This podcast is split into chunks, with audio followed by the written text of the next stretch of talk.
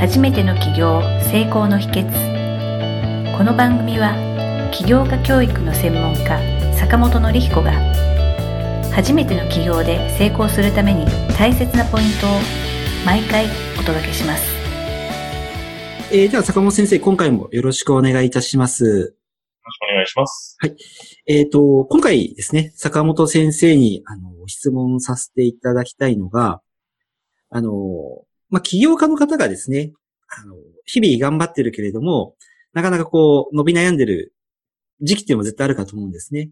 まあ、そういった方が、あの、いわゆるブレイクスルーを起こすきっかけっていうのが、もしあるのであれば、あの、そういったことについてですね、アドバイスとかいただければと思いますので、よろしくお願いいたします。はい、よろしくお願いします。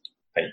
で、まあ、あの、ブレイクスルーね、起こす瞬間っていうのは、まあ結構いろんなポイントであると思うんですけれども、あの、まあ商品がね、ヒットしたとか、ね、あの、家がすごく伸びたとか、いろいろあると思うんですが、まあ一つ、あの、大きくブレイクする瞬間っていうのがあって、で、それが何かっていうと、あの、まあ自分の、なんだろうな、その、まあ、人生の目的というか、あの、まあ、それがちゃんと分かった瞬間ですね。ここっていうののは、すごく事業家がブレイクする上でも、あの、すごく大きな転換点になるなっていうところですね。はい。えっ、ー、と、人生の目的が分かった瞬間。はい。ですね。はい。ありがとうございます。あの、なんでしょうね。人生の目的っていうと、結構こう壮大な話に受け取れると思うんですけれども、はい。はい、もう少しこう、掘り下げて、あ、はい。いいでしょうか？そうですね。はい。まあ、あのね、企業にそんな人生の目的なんか関係あるのかっていうふうに思う方もかもしれないんですけれども、ただここすごく実は大事で、あの企業っていうのは、やっぱりその方の人生観が全部出ちゃうものなんですよね。はい。うん。なんでかっていうと、企業って要は何のジャンルをやってもいいわけですね。はい。何やを、ね、ラーメンやろうが文房具屋やろうが、ね、えー、まあ作家になろうが、あね、IT 系になろうが、何やってもいいわけで、はい、あの、誰が儲かるとか儲からないっていうのっていうのは、その人によって全然違うわけですね。はい。うん、で、じゃあどれを自分はやっていけばいいのかっていうのが、まあすごく大事になってくるんで、まあそのためにもその自分がその人生レベルで何をしたいのかっていうのが分かると、あの非常に、あの、まあ力強くなるというか、はい、もうそこに一切のブレがなくなってくるんで、まあ本当にそれに邁進していけるようになるっていうのがあるとですね。はい。わかりました。あのー、実際いかがでしょうか？その人生の目的とか、まあ、人生観とか、人生かけ自分がやりたいかっていうことって、はい、人によってはこう、まあ若い時から明確になってて、それが定まってる人もいると思うんですけれども、はい、まあ逆になかなかそういうのが分からなくて苦労してるとか、見つけ方が分かんないっていう方もいらっしゃると思うんですけれども、はいはい、何かその辺でこうヒントになるようなお話とかってありますでしょうか？はい、そうですね。あの、で、ほとんどの人がそれ多分分からずにやってるので、はい、で、あの、で、その、まあ、人生の目的、あの、分からなくても、ちゃんと進めて成果出してる人は、それはそれでいいと思います。はい。はい、やっぱりそういうビジネスとか仕事で多分立ち止まったりするときっていうのがあると思うんですね。はい。あの、大きな壁にぶつかったりであるとか、まあ、自分一人のちょっと限界を感じたりとかっていうときですね。で、そんなときに、あの、えー、僕らがお勧めしてるのは、やっぱり自分のその原点ですね。なんで自分がこの仕事してるのかっていうのを見直すっていうところ。まあ、これをやっぱりやっていますね。はい。あの、自分の原点を見直すっていうのは、はい、例えば、えっ、ー、と、ど、えっ、ー、と、過去を振り返るとか、そういうことを意味してるんでしょうか？そうですね。はい。過去を振り返って、で、あと、そうですね。自分の、まあ、生い立ちとか、で、あと親との関係ですね。ここを見直すっていうのをやっていただいてます。で、あのー、結構自分が今やってる仕事とか、これからやろうとしてるビジネスって、あのー、自分の幼少期の体験とか、親との経験っていうのがすごく影響を与えてるんですよね。うん。で、そこをしっかり見直すことで、なぜそれを本当にそんなにやりたいのかっていうのがより明確になって、あの、ぶれないものにうん。で、そこがぶれないと、あの、まあ、いろんな課題とかもクリアしたりとか、自分の進めべき方向が自然に見えてくるっていうのがあるんですね。はい。うん。それを、ええー、まあ、やっていくと、まあ、ビジネスは、まあ、ブレイクしていくっていう形なんですけれども、はい。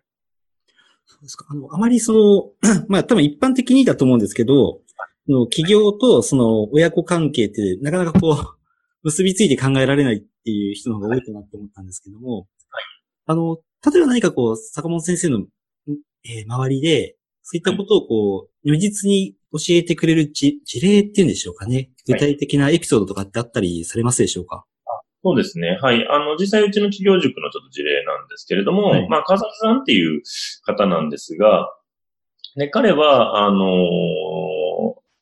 今やろうとしてるビジネス、まあ、VR ってバーチャルリアリティですね。はい。これを、まあ、あのー、と、天玉を組み合わせてですね、まあ、天玉で、えっ、ー、とあ、VR で天玉を上達しようというシステムを作ってる方なんですね。はい。はい。いらっしゃいます。で、この方がですね、あの、まあ、今後事業展開していく上で、その、まあ、えっ、ー、と、まあ、VR はいいにしても、その、けん玉だとですね、やっぱりその市場規模がちょっとちっちゃかったりするわけですよね。はい。うん。じゃあ、どういう形に展開していけばいいのかっていうときに、まあ、自分の、まあ、そこはすごく悩んでたんですけども、まあ、うちで今、その、まあ、自分の人生の目的というか、何のためにこれをやってるのかっていうのを、まあ、見直してたんですね。はい。で、それを考えてるときに、まあ、その川崎さんの中で出てきたのが、その、やっぱりその、できないをできるにするっていうのが、その、キーワードとしてすごい出てきたんですね。はい。けん玉もできなかった人ができるようになるっていうところ。で、もしあ彼に聞いて、あの、けん玉の世界チャンピオンを育てたいんですかって聞いたら、いや、それは違いますっていう。はい。うん、別に世界チャンピオンを育てたわけじゃないと。うん。でもできない人ができるようになってほしい。うん。でも、普通に考えたらなんか世界チャンピオンを育てたい方が、なんか強いのかなって思うじゃないですか。うん、そうですね。彼はそうじゃなくて、そのできなかった人はできるって体験を積んでほしい。で、それがなんでそういう、そのできないをできるにしたいのかっていうと、それはやっぱ彼の子供の頃の体験に基づいてたんですね。ではい、彼が小学校1年生ぐらいの時に、その、体育の授業で、あの、鉄棒の前回りをやらないといけなくて、はい。あの、人から抜けていくと。ね、できなかった人が残るっていうものがあって、で、それ彼最後まで残っちゃったらしいんですね。はい。それでできない、で、誰でもできそうなことができなくてトラウマになっちゃった。はい。うん。で、ただ、これが、あの、まあ、以前はそこまでしか、あの、答えてなかったんですが、で、それが、ただ、それを助けてくれた人がいると。でその前まができなくて苦しんだ自分も。で、それが彼のお母さんだったんですね。はい。うん。お母さんがその後練習になんかもう3日4日付き合ってくれて、で、無事に前回りができるようになって、ね、彼はそれを克服できたんですけれども、で、彼その、やっぱお母さんにその時助けてもらって、自分っていうのは、あの、そのできないものができるようになってすごく嬉しかったと。うん。で、そのお母さんみたいな存在になりたいっていうことで、まあ、この VR をやってるっていうのに気づいたんですね。うん、はい。うんので、そこに気づいたときに、やっぱすごく大きなブレイクスルーというか、ただなんとなくそのできないをできたに変えたのが、あ、自分はお母さんのような存在になりたかったんだっていうことで、その自分のやろうとしてることが、すごく芯が通ったんです。うん、はい。で、そのできないをできるに変えるっていうところに焦点を当てれば、じゃあ逆にこの剣玉じゃなくてもいいよねっていう形で、横に展開できるように考えられるんですね。はい。これを、まあ、いろんなスポーツ、ね、野球とかテニスとか、ね、えー、卓球とか、そういう、ね、スポーツにも応用できないかっていうのを今考えて、まあ今はね、それを企画が練ってるところなんですけれども、まあそういう形で、あのー、自分のね、軸が定まると、えー、どういうふうに展開していくかっていうのも必然的に定まってくるというようなですかね。はい。はい、あ、なるほどですね。あのー、そうです今の、あの、えー、川崎さんですかね。はい。で聞かせていただいて、あの、まあ、例えば親子関係を見直すことと、まあ、企業がうまくいくっていうことが、なんかすごくスムーズにリンクした話としてすごく聞かせていただいたんですね。はい。はい。あの、親子関係もそうですし、なんか自分の人生についてこう軸があるかどうかっていうのは、結局のところ、なんか企業と、なんかこう、さ先生冒頭でおっしゃってたように、その人生観が出るっていうところって、すごく、あの、よく詳しく、あの、話聞かせていただきましたすごく詳しくあの、わかりました。はい。はい。あれですよね。あの、まあ、起業家がもしブレイクスルーを起こすきっかけがあるとするならば、まあ、その大きな、えっ、ー、と、代表例としては、その親子関係を見直して、自分の軸がしっかり定まるっていうところが、まあ、そのきっかけになると。はい。そうですね。はい。お話を聞かせていただきま見直されて自分がね、本当に何のためにやってるのかっていうのが、あの、何を受け継いでるのかが明確になってくると、はい、あの、自分の軸っていうのが明確になってくるんで、でどうしてもビジネスってね、企業ってなんか単純にお金儲けの方に走りがちなんですけど、お金儲けだけでね、いける限界っていうのがあるので、そこが分かってくると、ちょっと変化してくるなっていうところですね。あのー、今回はですね、えっ、ー、と、ブレイクスルーを起こすきっかけについて、えっ、ー、と、聞かせていただきました。坂本先生、今回もありがとうございました。はい、ありがとうございました。今回の番組はいかがだったでしょうか？あなたの起業の気づきがあれば幸いです。